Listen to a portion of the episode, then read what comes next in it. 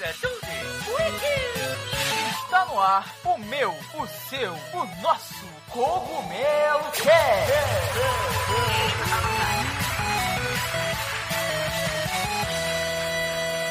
Oh yeah, Mario Time.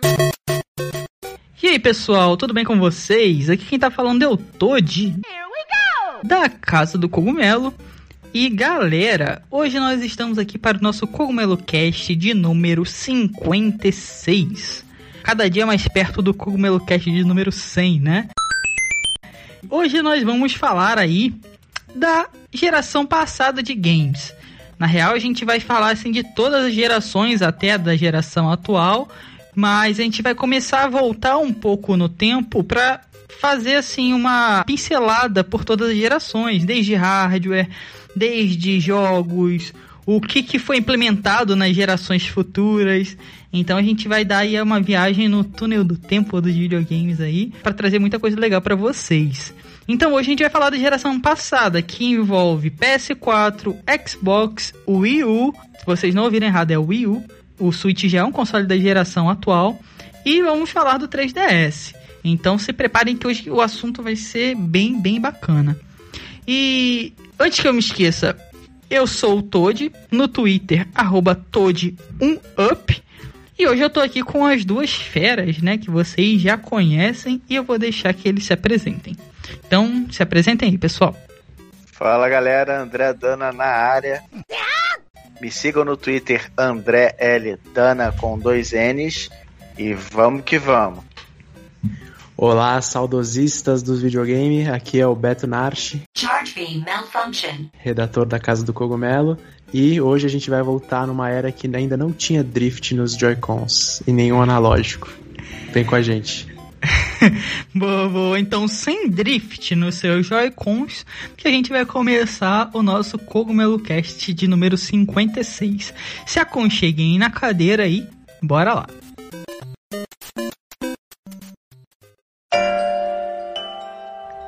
Pessoal, como nós estamos em um podcast, eu espero que vocês estejam nos escutando com qualidade. E falando em qualidade, não se esqueçam dos nossos parceiros da Logitech, que tem os melhores headsets com os melhores microfones e conforto que vocês podem encontrar. O link da Logitech está aqui na descrição, independente de onde você esteja nos escutando. Eles têm sempre os melhores headsets, mais completos e com, claro, o melhor custo-benefício. Então, não se esqueçam de conferir o site da Logitech para encontrar os melhores produtos.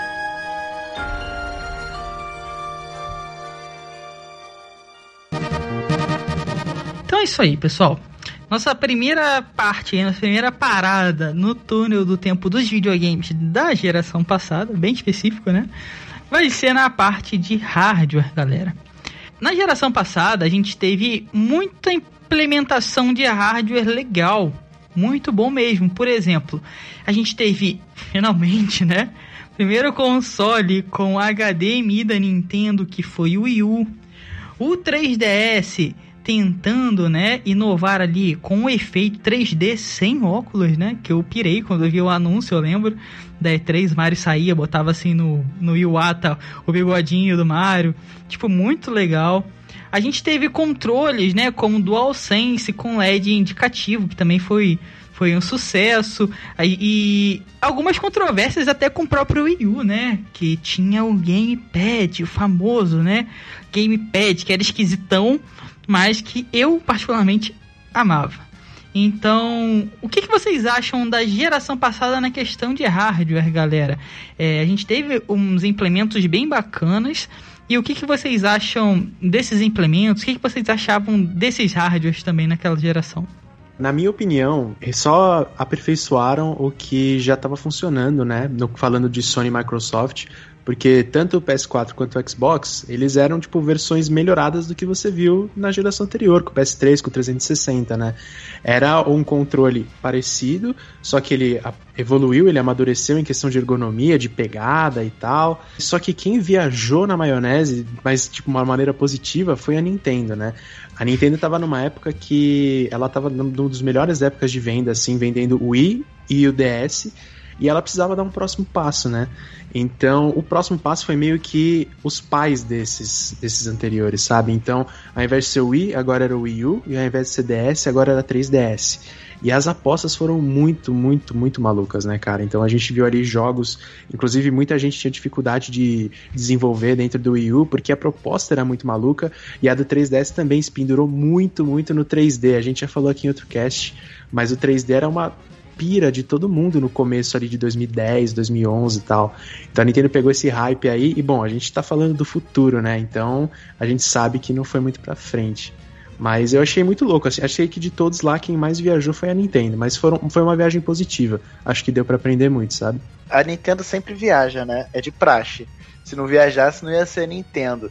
Eu acho que a inovação foi mesmo mais dos controles, porque se você comparar o salto que teve, por exemplo, do PS2 pro PS3 foi imensa a diferença. Assim. Já pro PS4 foi uma coisa mais assim, ah, a gente botou aqui um controle um pouco diferente, brilha aqui um trequinho, sai um sonzinho aqui do controle e é isso, galera. Valeu. Vamos focar nos jogos. Foi bem isso. E a Nintendo gostou tanto da ideia do 3DS que depois fez o 3DS sem 3D, né? Foi o 2DS. Eu, particularmente, tenho um carinho imenso pela geração passada. Quando eu fui campeão mundial aí de Mario Kart 7, pra quem não sabe, tipo, eu jogava muito 3DS, muito, muito, muito. E eu amava o efeito 3D, cara. Podem falar o que for. Eu amava aquilo. Para mim, os gráficos ficavam muito bonitos. E era uma época muito boa da minha vida, né? Foi a primeira época de primeiro namoro, assim.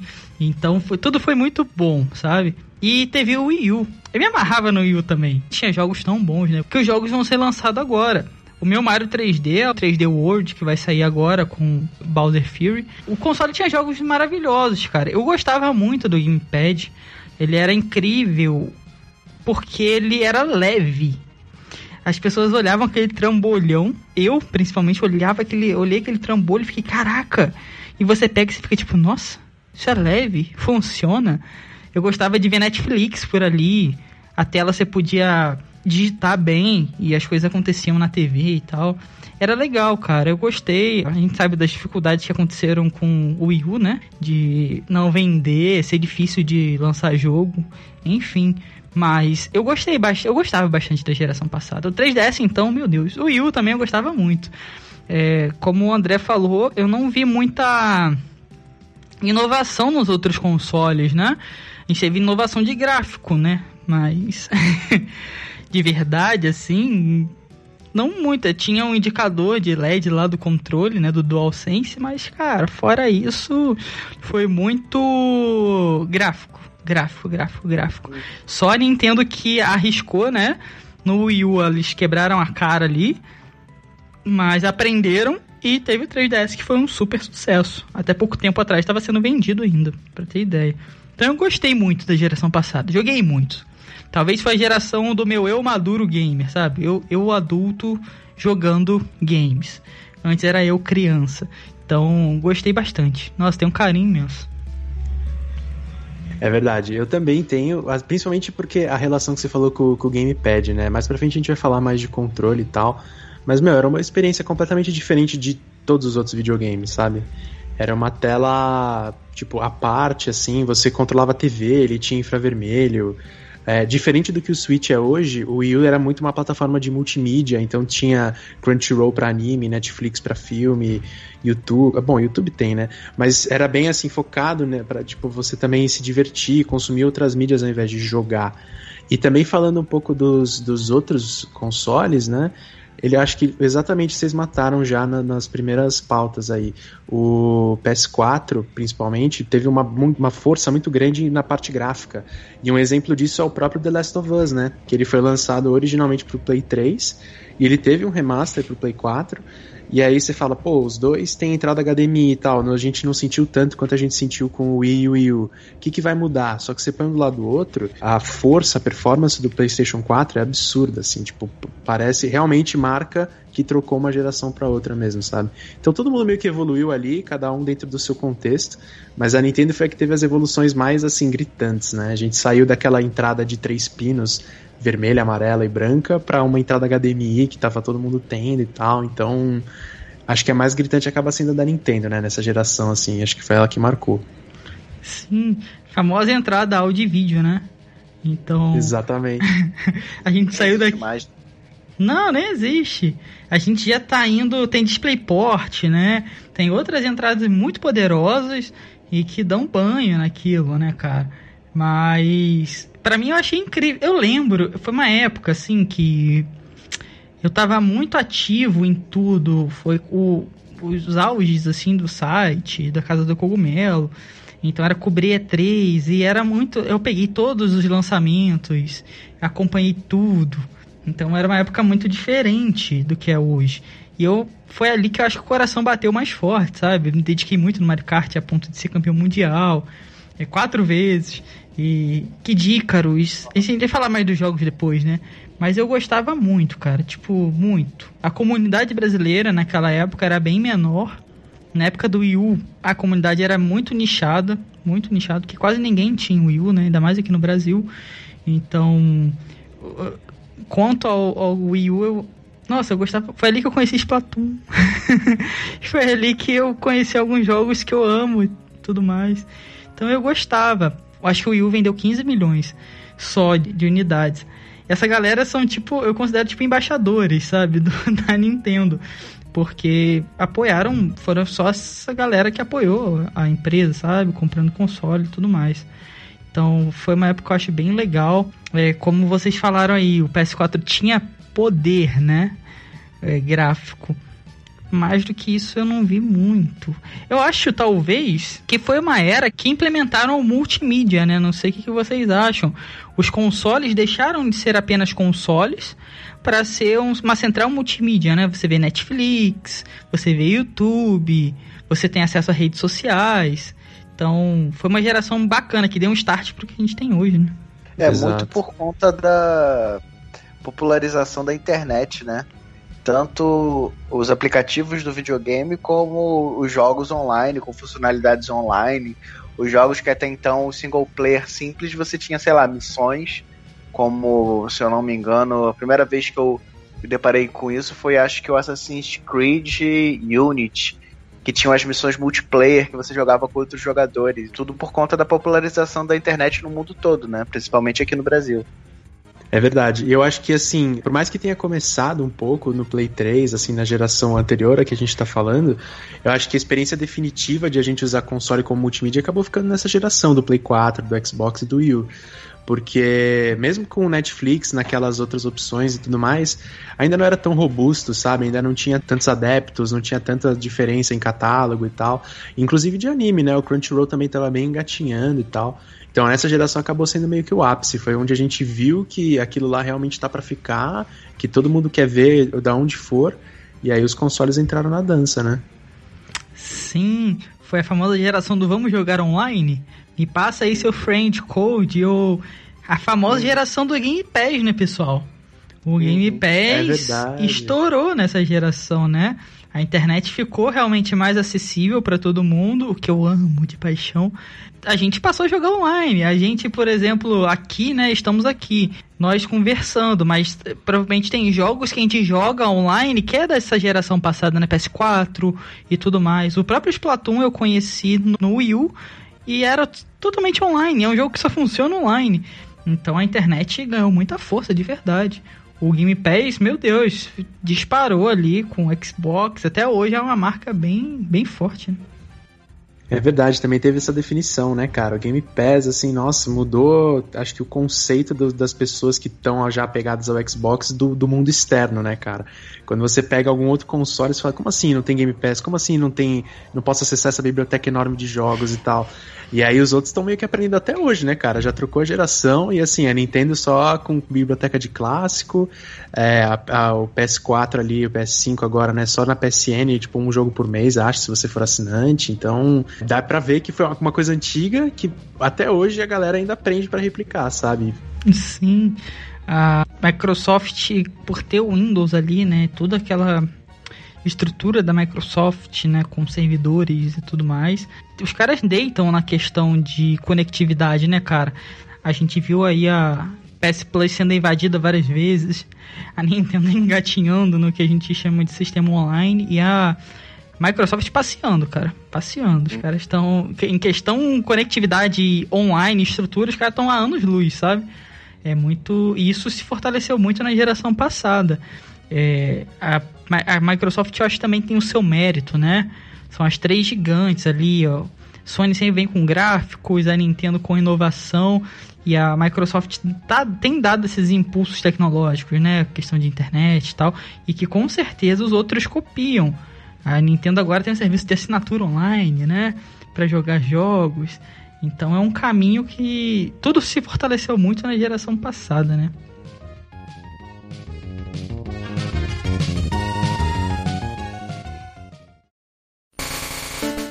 Então, galera, nessa geração nós tivemos diversos jogos que marcaram a nossa vida, mudaram perspectivas, a gente teve novas mecânicas, novos tipos de jogos.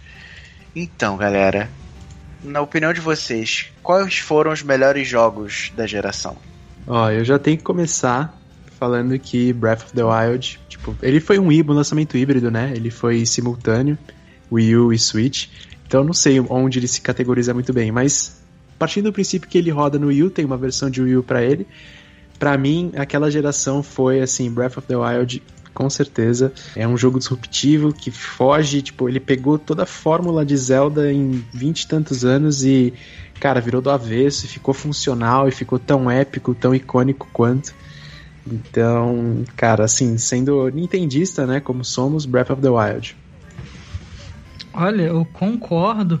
Na, lá na casa do Cogumelo, no Twitter, tweet fixado é tipo: Bom dia, galera. Não vamos nos esquecer de que um game de Wii U ganhou o prêmio de melhor jogo do ano de 2017. Porque ele é um jogo de geração passada, cara. Ele foi portado pro Switch. Então, acho que a galera nova, assim, não, não entende, né? Acho que é pros dois. Mas ele é um jogo de Wii U completo. Sempre anunciado pro Wii U. Aí quando saiu o Switch, os caras aproveitaram ali e lançaram juntos. Mas eu concordo com você, cara. É magnífico, magnífico. Se você não jogou, você tem que jogar. É tipo, obrigação sua, cara. Vocês que estão ouvindo aí, vocês têm que jogar o Breath of the Wild. Dê um jeito de vocês. E é um jogaço.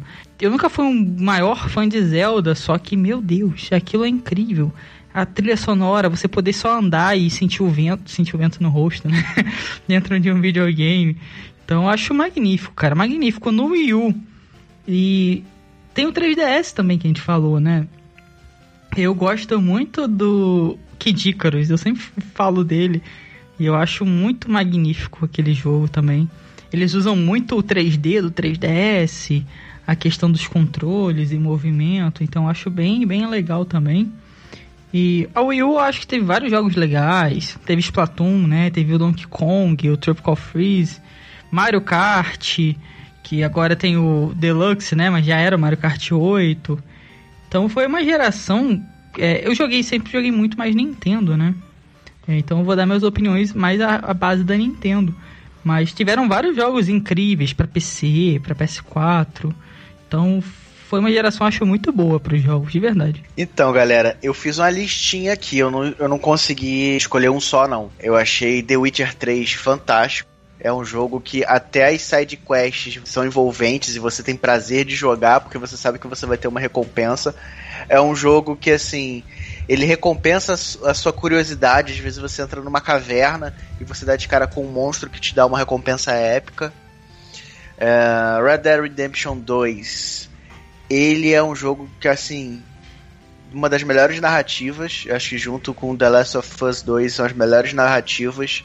O melhor storytelling da geração, com certeza. God of War, PS4, fantástico. Mesmo esquema, side quests são tão, tão legais quanto a, a quest principal. Essa geração que o Assassin's Creed, ele meio que muda, né? Ele passa a ser mais um RPG, né? Nessa geração também. Não sei porquê. Mas teve um jogo, assim, que eu nem jogo, mas que me deixou embasbacado com a gameplay foi o UFC. Porque eu jogava pra Xbox quando eu fui jogar pra PS4, Xbox 360 quando eu fui jogar pro PS4. Cara, fantástico. A mecânica, enfim a física. Foi nesse game que eu olhei e falei, poxa, a gente tá em uma outra geração, um outro patamar.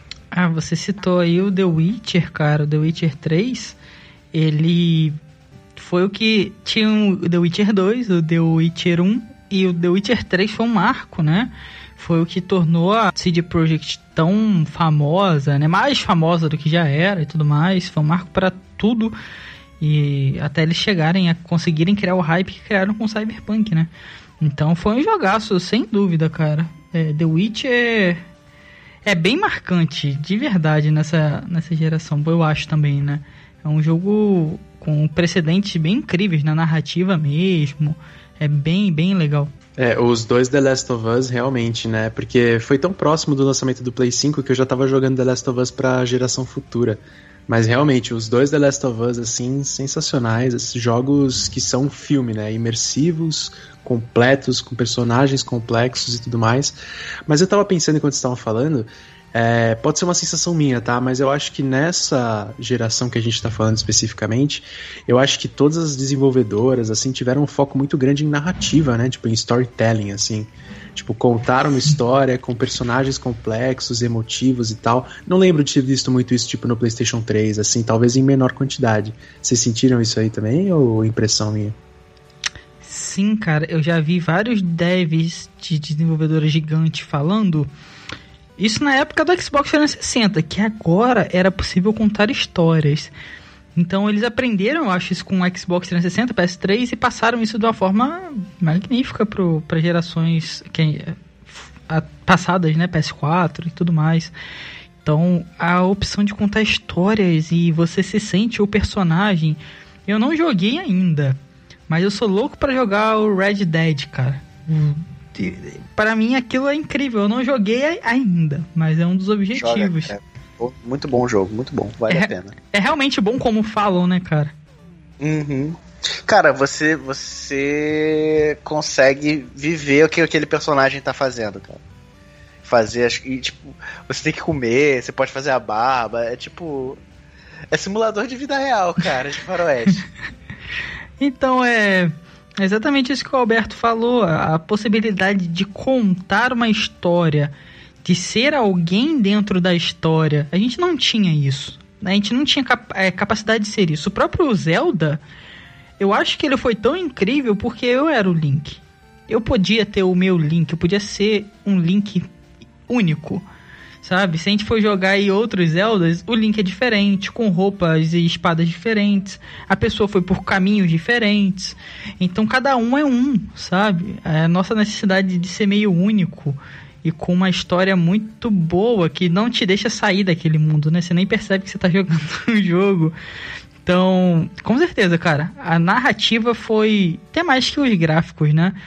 Ah, uma evolução bem grande na geração passada. É, não só a narrativa, como a imersão, né?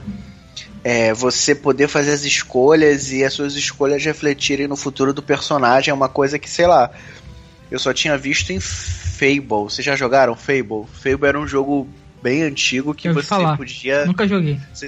Era um RPGzão que você podia entrar na vila e matar todo mundo. Se você começava a fazer muita coisa errada, seu boneco via, ia virando tipo um, um demôniozinho, sabe? Ia criando chifres, você entrava na cidade, as pessoas fugiam. E se você fosse bom, é, você entrava na cidade, você parecia tipo um anjinho, assim, sabe? As pessoas vinham falar com você e tal. Eu acho que desde Fable até aqui já passaram-se, acho que umas uma ou duas gerações. E nessa geração, essa questão das escolhas.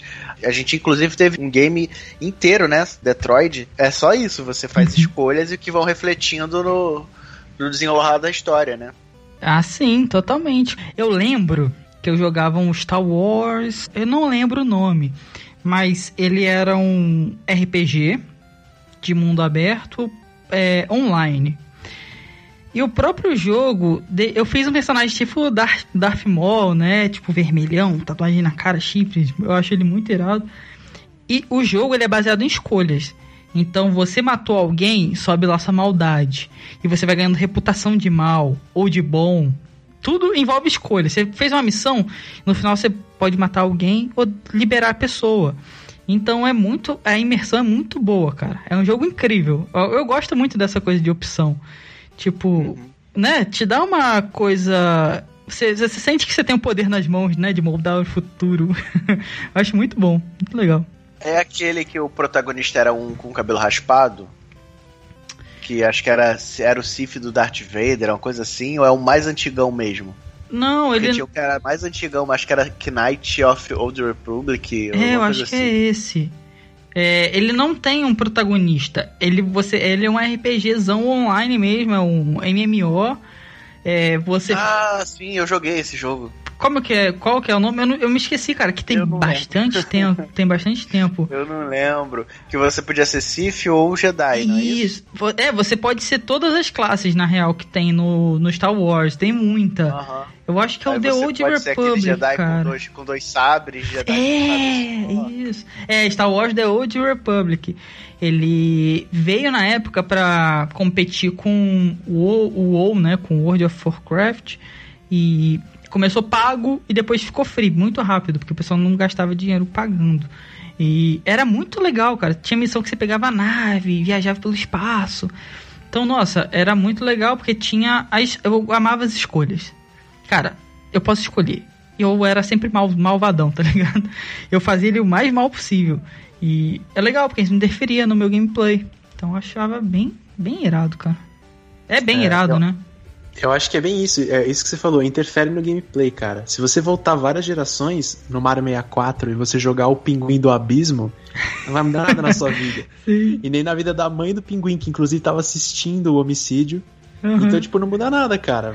É uma consequência ali irrelevante pro jogo.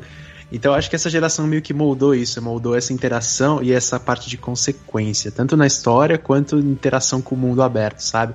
Se você levanta o punho na rua, o cara vem brigar com você, sabe?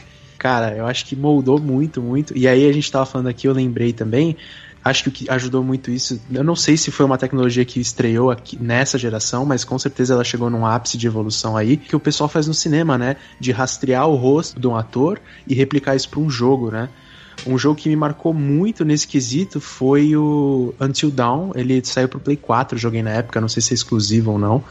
Mas, inclusive, ele tem o, o Remy Malek, sabe? Que fez o Fred Mercury, que fez Mr. Uhum. Robot e tal. Ah, ele e é. Assim, ele é incrível. Os, os caras, assim, capturaram o rosto dele, exatamente o rosto dele. Eles nem, sabe, passaram por cima, colocaram outros traços e tal.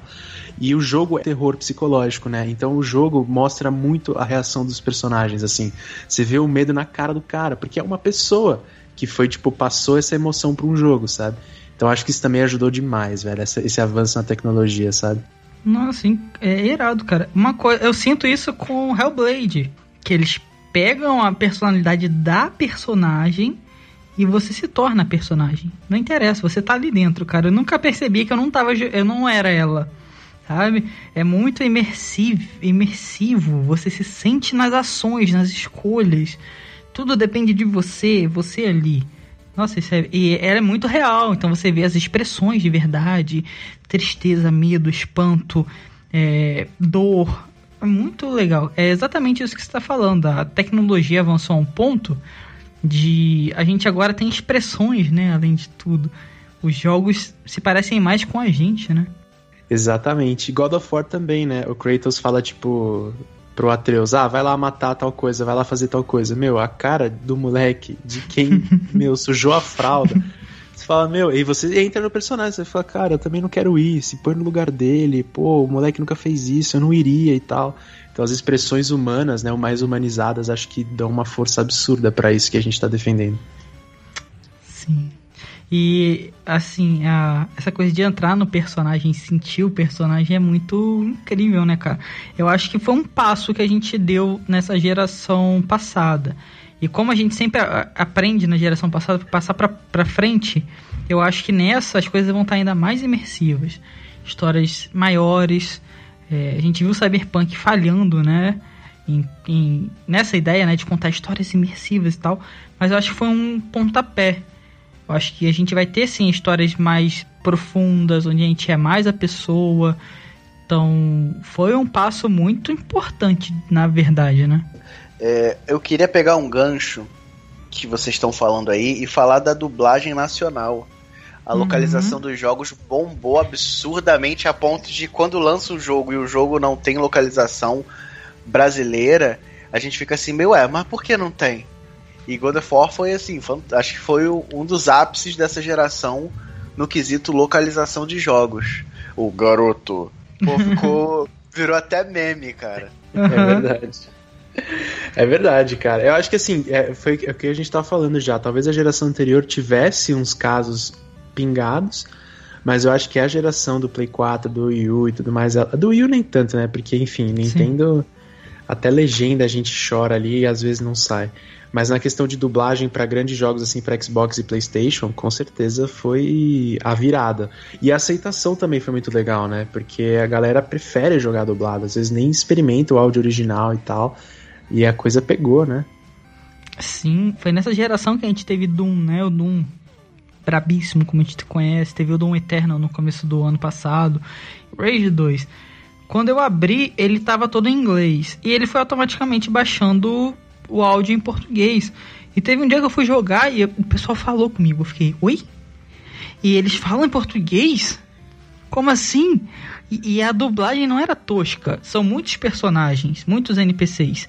Eles falam e eu fiquei tipo, meu Deus, isso que é um jogo dublado? É assim que é? e a imersão para mim foi tipo 500 vezes maior a partir daquele ponto, né? É minha língua natal, minha língua mãe.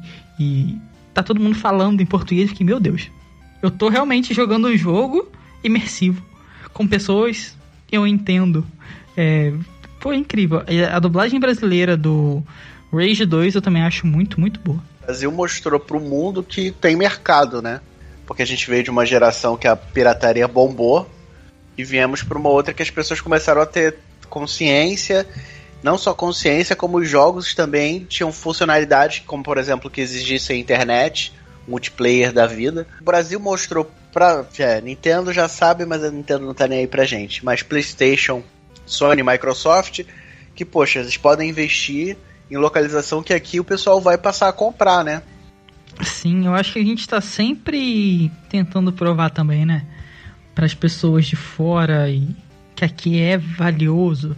Nós amamos, né? Nós temos poder de compra e tal. A gente eu acho que tá sempre tentando provar isso, né? E a gente sempre prova isso que é o melhor de tudo. Então, galera, a gente tá falando aqui do ápice dos jogos. E aqueles que nos decepcionaram, que a gente viu, poxa, não é nada disso que anunciou. A gente teve agora o Cyberpunk, mas durante a geração tiveram vários. Bom, o meu exemplo aqui é o Anthem.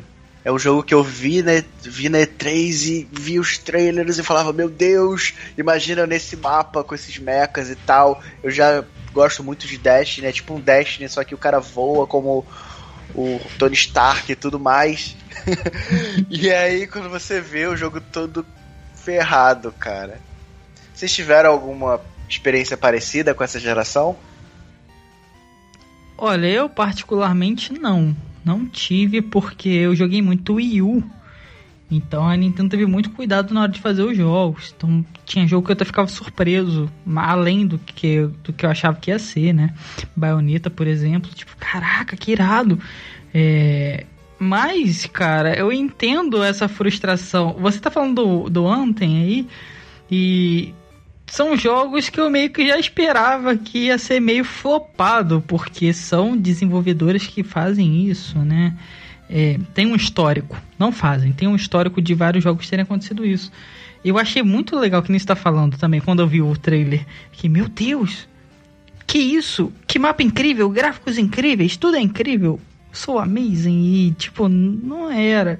Então eu não hype, eu não, não hype tantos jogos. Eu quebrei muita cara com Cyberpunk. Que na real é um, foi feito pra geração passada, mas saiu na geração atual, né? Ele saiu depois que o PS5 já tinha sido lançado. Então, acho não sei como é que considera ele. Se é um jogo de geração atual ou passada. Mas ele quebrou a cara, de, inclusive, desse que vos falo aqui. Quebrou minha cara também. Eu hypei o jogo muito. E para mim foi a maior, dece maior decepção. Eu tenho 10 horas de gameplay, cara. Então pretendo tocar naquele jogo. Sei lá, não vou falar nunca mais, mas nem tão cedo. Porque é horrendo, sabe? Totalmente diferente do que eles prometeram. Então, tiveram vários, que nem você falou, mas para mim o Cyberpunk é o, meu Deus. Eu acho o maior exemplo. É, no meu caso, é, voltando a falar um pouco de dublagem que a gente falou e tal, não é nem o jogo em si, mas a gente enalteceu muito a dublagem, pô, eu não tenho que falar, assim, 99% das coisas são perfeitas, mas teve uns vacilinhos aqui e ali, hein, assim, de escalar uma galera que realmente não era dubladora e, enfim, figuras públicas, sabe? A Peach no Mortal Kombat, o Roger no Battlefield, Cara, ficou esquisito, ficou assim, não, não estraga ah, completamente porque você ainda tem a opção de jogar no áudio original e tal. Mas algumas dublagens, e tipo, ainda é um desafio, né? Na verdade, dublagem nem, né? acho que nem é o termo que se fala lá, que eles localizam e tal. Porque eles dublam, localizam, sei lá, sem ver o que eles estão fazendo, sem ver o personagem, o contexto que o personagem tá e tal. Então, às vezes, o personagem tá, meu, se movimentando, dando vários socos assim, e a fala é tipo, eu vou acabar com você. Então, pô, não, não casa, sabe? Então, nas dublagens eu fiquei meio decepcionado. E aí, um jogo particularmente que me decepcionou, assim, e que. Na verdade, eu acho que é mais pessoal, porque foi muito bem aceito. É o Dragon Ball Fighters, ou Fighter Z, sei lá, até hoje não sei como é que fala. Mas ele foi. Eu sempre gostei muito de jogos de Dragon Ball, até porque eu gosto muito do anime e tal. Então todo trailer que sai, eu fico extremamente hypado, né? Porque é mais do que você gosta, enfim. No Fighters eu falei, cara, que da hora, o gráfico tá igualzinho ao do anime, pô, vamos jogar e tal. Tem uma história exclusiva com dublagem original. Nossa, assim, tipo, o prato cheio para quem é fã de Dragon Ball. E cara, eu não, não fui pego. Tipo assim, odiei o gameplay, ele é muito técnico, inclusive ele tá em vários jogos de luta e tal. Mas eu não consegui jogar assim, tipo, achei que era muito button masher e tal. E eu comprei o jogo, eu literalmente joguei as duas primeiras lutas e ele tá parado. Então, mas assim, se você pergunta pra galera, tem gente que fala que é o melhor jogo de Dragon Ball e ousam dizer que é o melhor jogo de luta. Então acho que foi mais eu mesmo que não casei com o jogo. É tipo o próprio Cyberpunk, né, cara? Eu participo de uns grupos e a galera tá jogando. Tá se amarrando em jogar, né? Eu, tipo, fico, caraca, galera, o que que vocês estão fazendo? Ou sou só eu, sabe? Então, vai o hype vai muito também do, do que você vai estar é, tá disposto a aceitar, né? Eu acho. É, eu crio sempre hype alto, né? que é perigoso. Então, eu entendo aí o que o próprio Dragon Ball que você falou e eu também é o mesmo sentimento, né? De de meu Deus, tem gente que gosta e o jogo tá ali, né? Estão jogando e falando bem, tipo, eu não consigo. Eu acho que é o tamanho do hype, né, que a gente consegue criar para alguma coisa.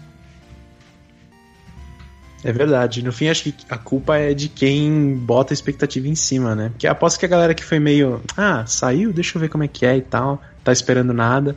Acaba sendo uma experiência legal. Mas a gente que tá ali matutando a ideia, tipo, há anos, né? No caso de Cyberpunk, espera um jogo perfeito, assim, que, putz, ah, o pelo da sobrancelha mexe com o vento. Sim. E aí a gente pega o que pega, né? Sim. E os Battle Royales, gente? A gente teve fora do padrão de todos os, os, tipos de jogos, a gente teve dois que, assim, bom, até onde eu sei, pelo menos o Battle Royale foi novo. E também os jogos de sobrevivência, né? O que, que, vocês acham desses jogos? Cara, o Battle Royale eu acho que chegou para ficar, assim. Essa geração definiu o conceito, tipo, foi agradado por todo mundo, né? Aliás, foi bem recebido por todo mundo.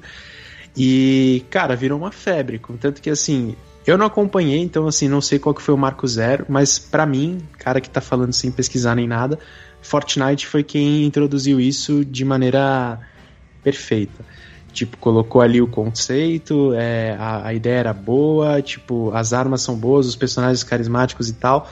E aí depois disso criou meio que uma onda, né? Hoje em dia tem até COD, né? Call of Duty, tem o Warzone, que também é survival, survival, né? Também ele é um Battle Royale e tal. Então, eu acho que é um gênero que tá começando a ser explorado agora, porque eles estão entrando nessa vibe de você e vários jogadores numa sala, e aí vai saindo e fica só um, para esse cara é o ganhador e tal. Eles estão explorando mais agora esse conceito em acho que em outros contextos, sabe? Exemplo disso é o Tetris, né? O Tetris 99 e até o Super Mario 35. eles são Battle Royale, cara. Tipo, eles conseguiram transformar um jogo single player no Battle Royale. Você entra sozinho, mas os outros players conseguem te atrapalhar, você consegue atrapalhar outros players e as pessoas vão perdendo até sobrar um vencedor, sabe? Então eu acho que o que essa geração introduziu vai evoluir muito, a gente vai ver muita coisa legal na próxima geração, como já tá vendo, né, nos exemplos que eu citei. Mas eu gosto muito, e acho que, tipo, além do Battle Royale também tem sequência de jogos, né? Então a gente tá falando aí de, do novo God of War, que já veio lá de, do passado. O The Last of Us tem chance de sair também. É, portes, né, de outros jogos. Enfim, tem jogo de zumbi, jogo de primeira pessoa. Acho que tudo evoluiu nessa geração pra próxima meio que aproveitar, se nutrir disso, sabe? Sim, eu acho que o Battle Royale, ele é, é assim, uma geração antes, né, dessa geração que a gente tá falando, a gente teve a explosão dos MOBAs. Tudo virou MOBA. E nessa geração que nós estamos comentando, né, tudo virou Battle Royale. E eu acho que nessa geração atual a gente vai ter alguma coisa que vai ser essa explosão também. Ainda não sei o que, que é porque não existe, né? Mas vamos ter, eu acho. E o Battle Royale, o PUBG, eu acho que começou com o gênero, né? E foi tipo explosivo, mundial. É, hoje o Brasil ah, tem uma cultura até do Free Fire, né? Com, com os mais jovens e tal. O Battle Royale foi um gênero que, meu Deus, explodiu. Foi, eu acho que talvez tenha sido o gênero da geração, né? E com Fortnite e vários outros jogos. E a gente também tivemos sequências de vários jogos de outras gerações nessa geração também, né?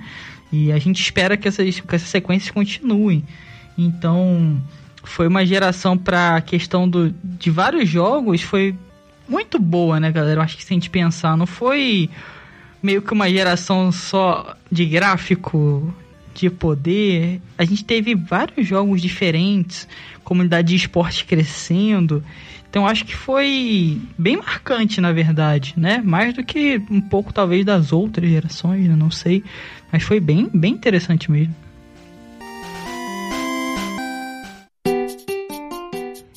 You speak English? No? Calma. Eu também não falava inglês, mas o inglês mudou a minha vida.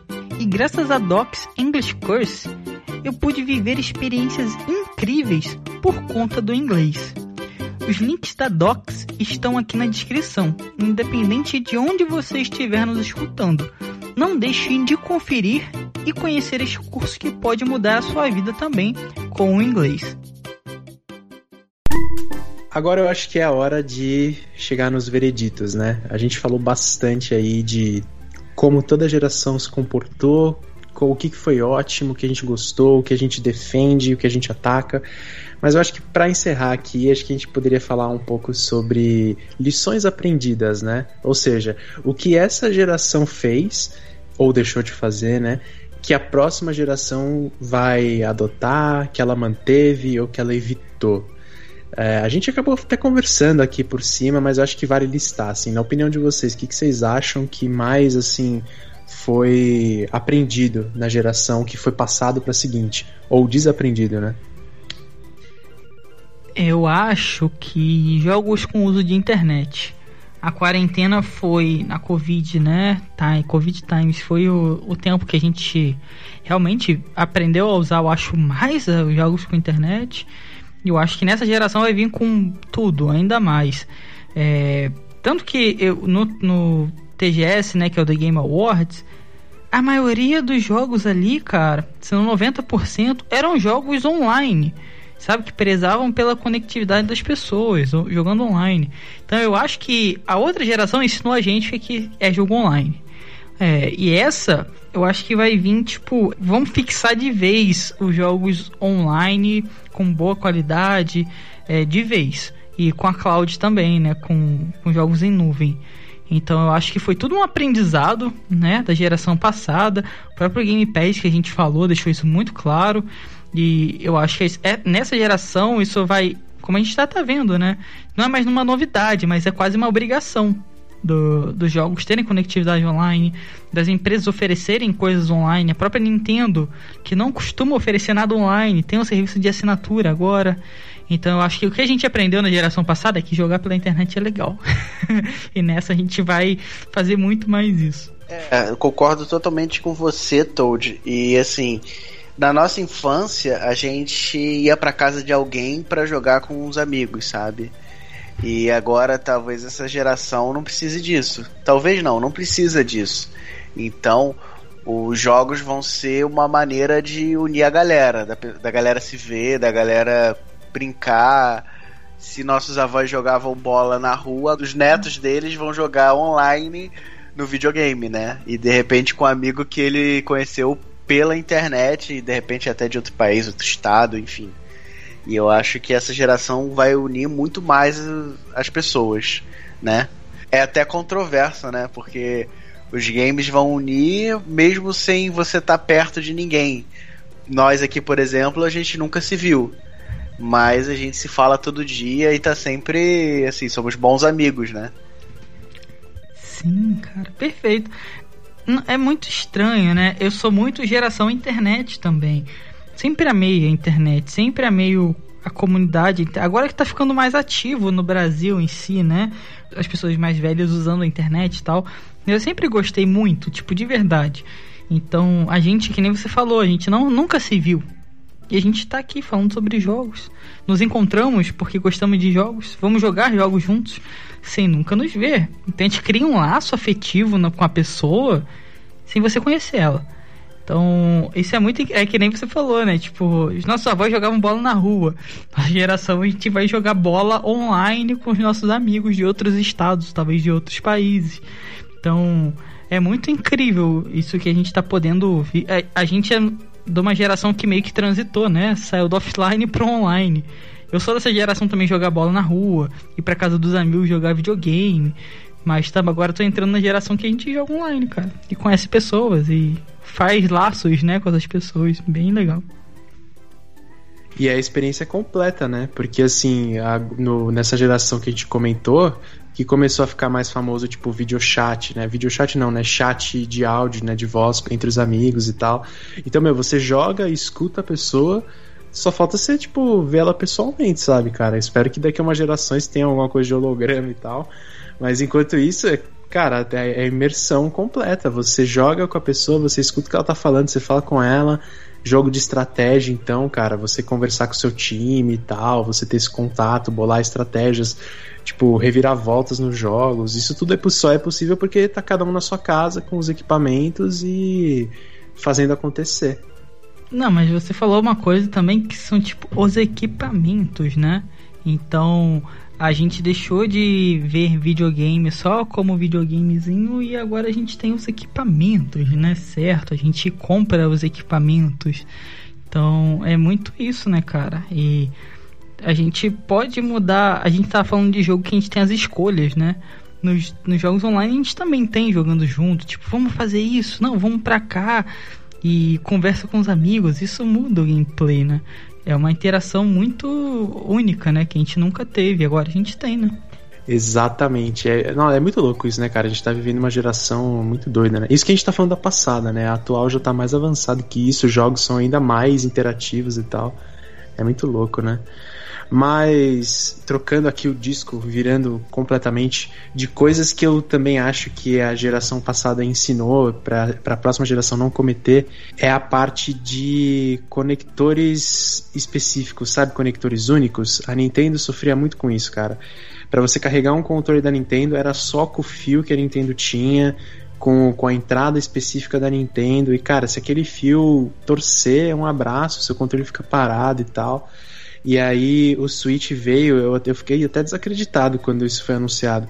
Com a entrada USB-C. A hora que eu vi isso, eu falei, não é possível, a Nintendo tá usando USB-C. Tipo, o 3DS até o último suspiro de vida nunca teve uma versão com uma entrada universal e tal. Então, eu acho que. Ou, não, eu não tenho certeza do Xbox, né? Mas essa geração atual do Play 5, do Xbox Series X e do Switch, cara, todos eles têm a mesma entrada. Tipo, se você tiver um cabo, você coloca em qualquer um deles. Tipo, eu, eu adoro isso, sabe? E eu odeio essa parte de carregadores únicos. Tem um nome bonito para isso, eu não vou lembrar agora. Mas o 3DS é isso, cara. Se o seu carregador do 3DS sumir, um abraço, cara. O seu, seu console vai ficar parado. Então, eu gostei muito disso, eu acho que tipo foi uma, um aprendizado assim, e tá cada vez mais equiparando, né? Antes era meio diferente, tipo, ah, o Wii tem essa entrada e pro Play 3 é essa, aí de repente tá todo mundo em HD, agora todo mundo deu um pulo pro 4K, né? A Nintendo tá aí para pular. Mas eu, tô, eu gosto muito desse pareamento, tá todo mundo chegando no mesmo nível, assim, que todos os cabos que você tem em casa servem para tudo. Eu também amo isso, cara. Eu também fiquei surpreso quando eu vi, tipo, o quê? É USB-C? Então não é nem USB normal, é o C. Então, que é o padrão novo, né? Eu achei isso incrível. Porque a tendência é tudo. A gente, que você falou, pô, é ridículo isso, né? É, ter várias entradas diferentes, vários cabos diferentes. Eu tenho uma bolsinha aqui, cara, que é só de cabo. De carregador, cabo de, de celular, cabo de coisas. Sabe? Então isso é bem ridículo, né? É bem ruim pra gente que é usuário. Terem é, unificado tudo é melhor para todo mundo, né? Até para eles que estão produzindo, é uma, uma forma só de. Fica tudo universal. E o USB-C eu acho incrível. O suporte das resoluções, né? Que nem você falou também. Ah, todos já estão no 4K e a Nintendo tá um pezinho de ir pro 4K, sabe? Já não tem mais aquela. É, aquela demora toda que foi com o Wii, né? Então, eu acho que a padronização das coisas, o mundo, até alguns anos atrás, né? Acho que até a geração passada mesmo, a gente estava aprendendo a, a nos comunicar de verdade com a internet. Hoje a gente pode. Hoje a gente é, faz vídeo chamada, a internet 5G está chegando, então a conectividade realmente está aí, acabou. A gente não é isso, sabe? É cultural agora para todo mundo. Todo mundo faz, todo mundo usa. E com os games não são diferentes, né? A gente tá mais ligado todo mundo junto. As coisas são mais não são tão separadas e divididas como eram antes, né? Então acho isso isso foi um aprendizado com certeza que a gente está vendo agora, né? E eu acho isso muito bacana, cara. Que seja daqui para frente, tipo um cabo sirva em tudo, uma entrada universal para tudo, que aí quem ganha é a gente. Eu carrego, por exemplo, meu Switch com o cabo do meu celular às vezes. E vice-versa, porque é USB tipo C. Então quem ganha é a gente. A gente que tá que é o usuário, que é jogador, né? Exatamente. Não, eu acho isso sensacional, porque eu sempre fui fã de USB-C, desde que ele lançou, só de você não ter que ficar, ah, que lado que é o certo, que lado que é o errado e tal, já eu brilhou meus olhos e falei, nossa, imagina se tudo fosse USB-C e aí aparece computador USB-C, não sei o que USB-C, você fala, meu, vai ser tudo USB-C. Só que, por exemplo, esse movimento da Nintendo, ninguém, acho que ninguém esperava, assim, a não ser, sei lá, quem tava com rumores e tal. Então é muito louco, né? Ver que, tipo, tá todo mundo se adaptando para ficar mais fácil, né? Universalmente ficar mais fácil. Uma coisa que a gente acabou não falando também foram os amigos. Os amigos foram uma introdução ali da geração do Wii U e, cara, no começo parecia uma coisa muito fechada para Smash Bros e tal, e depois a gente viu que não era bem assim, né? Na verdade, os amigos acabaram sendo um jeito de você comemorar fisicamente um jogo que você gosta muito, que você quer colecionar e tal. Hoje em dia existem dezenas de centenas, sei lá, não vou falar milhares porque eu posso estar exagerando, mas existem muitos, muitos, cara. E tipo assim, todos eles têm uma função na maioria dos jogos, né? Desde uma função mais chave, se for de um personagem, né? Até uma função mais de acessório ou qualquer coisa, se for um, um amiibo que não tem nada a ver com a série, né? Sim, cara, os amiibos na época do 3DS ali, né? Do Wii U, foi o que sustentou a Nintendo, de verdade. A Nintendo, como mestra em vender brinquedos, começou a vender brinquedos, que é o que ela sempre soube fazer desde a época do NES, né? Com o Rob e o robô. Então, o Amiibo, os Amiibos sustentaram a Nintendo com o rombo que eles estavam tendo com o Wii U. E os Amiibos são incríveis, na verdade. Eu acho muito legal, porque são colecionáveis, né? São bem feitos, não são cagados. Aquela pintura torta e tosca é muito bem feito. E eu tenho alguns aí, né? E eu acho bem legal, cara. É, eu não uso nos jogos, para falar a verdade. É mais para coleção. Acho que quase ninguém usa nos jogos, né? É mais pelo fator colecionável. Eu acho muito legal, de verdade. Muito, muito legal. para quem gosta de colecionar, ter o boneco do seu personagem favorito. Eu tenho um do Mario 35 anos, que ele é todo em pixel, né? Em pixel 3D, vamos assim dizer. E tem um do Peach, que é do. Do Kid Icarus. Então, tipo, é bem legal, cara. Eu, eu acho muito incrível os amigos. Eu gosto também, eu sou apaixonado. E, inclusive, tipo, você falou, né? Ah, foi numa época que a Nintendo tava mal das pernas e tal, mas é muito bom que eles mantiveram, né? Não é um negócio que foi uma estratégia ali, rompeu lá, tampou o buraco e segue a vida.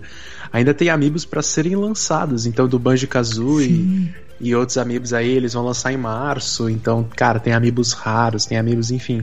E acho que usar no jogo acaba sendo um valor agregado, né? Tipo, ah, se um dia você precisar, ele faz isso, mas a galera faz mais para colecionar. Tem uns que são maravilhosos, nossa. Sim, cara, tem o do Splatoon, que são as lulas pulando na tinta. Então é como se a tinta tivesse sido congelada, né? Fica aquelas gotas de tinta flutuando e a lula pulando ali no meio. Mano, é meu Deus, é muito. É absurdo, né? É absurdo. Aquele, aquele pra mim são os melhores amigos, são muito lindos, muito. Eu tenho um do Mario, da edição do Mario Odyssey, né? Que saiu lá o Mario, a Peach e o Bowser, com aquelas ah, roupinhas sim. de casamento e tal.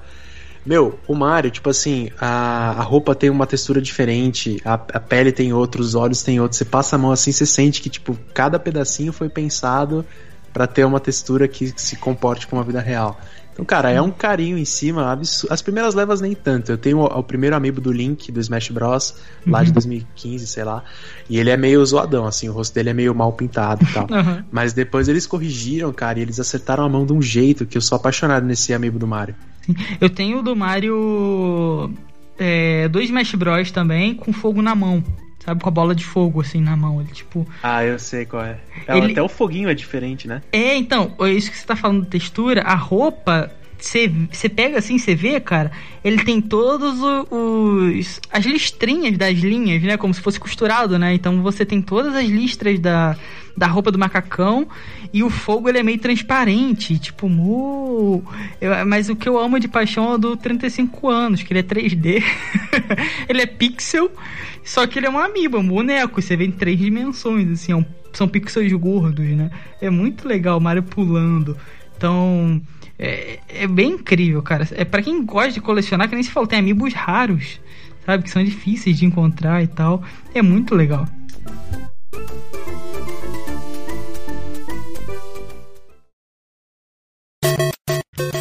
Isso aí, pessoal. Eu espero que vocês tenham gostado bastante. O Cogumelo Cast ficou bem legal, né? Tá cada vez mais legal. Espero que vocês tenham gostado assim, tanto quanto eu, né? E nós falamos da geração passada, PS4, Xbox, Wii U, 3DS. Creio que não deixamos ninguém de fora, né? Falamos realmente de tudo e todos. Então, é, a gente vai ter mais esses podcasts temáticos, assim, falando das gerações passadas, abordando temas bem interessantes como os de hoje. Como sempre, não deixem de conferir aí os links da descrição, nos sigam no Twitter, agora a gente tem o nosso próprio arroba, que é o Cast Cogumelo, então nos sigam, é só notícias sobre o Cogumelo Cast, não deixem de nos seguir. E me siga também no Twitter, que é arroba Toad1up. Não esqueçam. Eu vou me despedindo por aqui, eu vou deixar o pessoal de se despedir também. E até o próximo Cogumelo Cast e Falou! Bom, gente, muito obrigado por ouvir a gente até aqui mais uma vez. Eu espero que vocês tenham matado um pouco a saudade aí da geração passada. Tirem a poeira dos seus consoles antigos e pesquisem os preços dos amigos, tá? Me sigam nas redes sociais, no Instagram, arroba BetoNarchi e no Twitter, arroba AlbertoNarchi. E a gente se vê no próximo cast. Valeu! Valeu, galera. Obrigado por nos acompanhar até aqui. Me sigam no Twitter, André L. Dana. E até a próxima.